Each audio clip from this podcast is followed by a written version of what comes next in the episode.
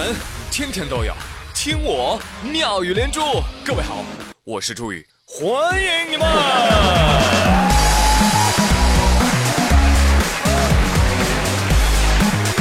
欢迎你们，谢谢谢谢谢谢你们的收听，朋友们，二零一八版相亲对话新鲜出炉，准丈母娘提问的流行款会是。张啊，你家车库物业费现在交多少啊？哎呦，这个问题非常有学问，既避免了物质化的庸俗，又包含了大量的信息，确保有房有车有车位，而且能从物业费判断小区的档次啊！各位男士不要慌，我来教你标准答案。阿姨，您问的是哪一套啊？你真聪明。但其实啊，阿姨你知道吗？租房租车也是要交物业费的，大快人心。哎，就着这个开心劲儿啊，继续给您带来本月最爽的新闻，没有之一。至于为什么说是本月最爽，而不是全年最爽，那是因为还有一个月，谁知道还会出什么幺蛾子呢？日前，山东济南的小清河边，有一名男子。啊，想把这个共享单车从河边护栏空缺处给扔下河。你说你图啥呀？又没成想啊，大衣被单车给勾住了，整个人连人带单车咔摔下去了，摔到了落差三米的水泥地上，咔哟骨折了。关键是他偷偷摔车的那个地儿啊，特别的隐蔽。而且事发的时候呢，正处深夜。来人呐，救命啊！动不了了，就这么哀嚎哀嚎到天亮才被人发现。当当当当当当当当！年度十大正能量新闻。单车，对于有人想把你扔到河里，你有何想法？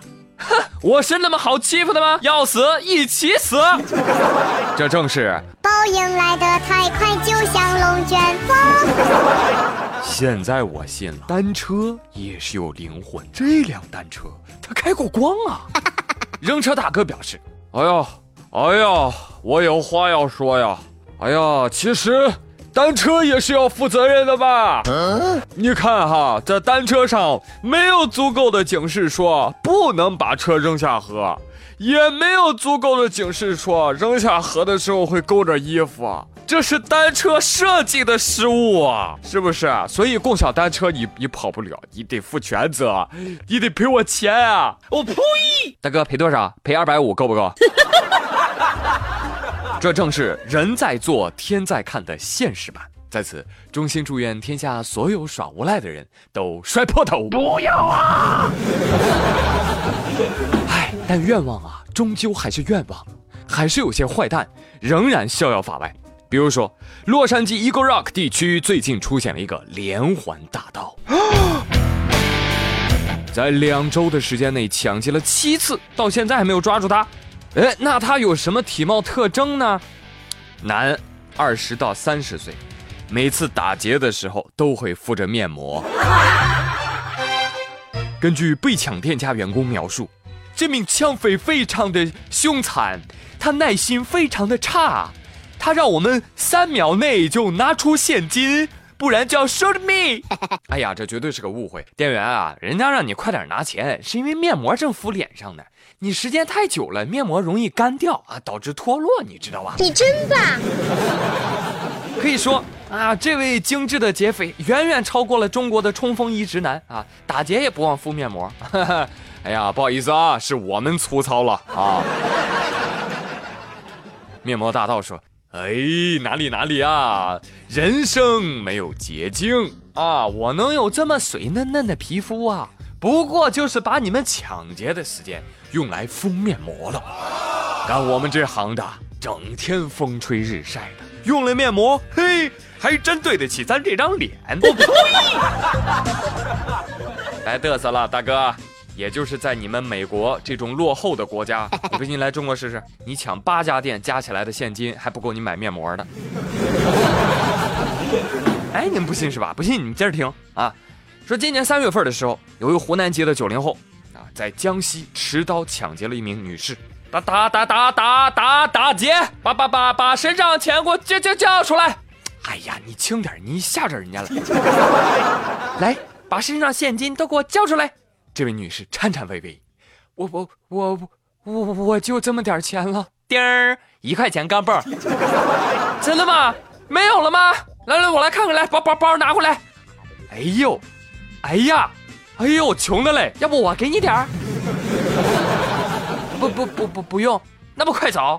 哎，劫匪连着一块钱都要，哎呀。哎，拿了这一块钱，逃到附近的网吧啊，干嘛呢？买了颗大白兔奶糖。隔日，劫匪就被警察叔叔给抓到了。知道知道判多久吗？有期徒刑四年五个月，并处罚金一千块。哎，这事儿没有值不值这一说啊？持刀抢劫从来都是严重的刑事犯罪。对呀。啊，再想不开也别干这事儿啊。至于兔兔呢，你遇到了一个愿意为你倾尽所有的男人啊，你就嫁了吧。但是据我了解，现在大白兔论颗卖吗？对呀。啊，不是一包吗？你这才一块钱小伙子，我怕你买到的不是大白兔，是六日兔吧？另外，我严重怀疑这是一个软质广告。说。大白兔给了你多少钱？我金丝猴给双倍。搞事情啊！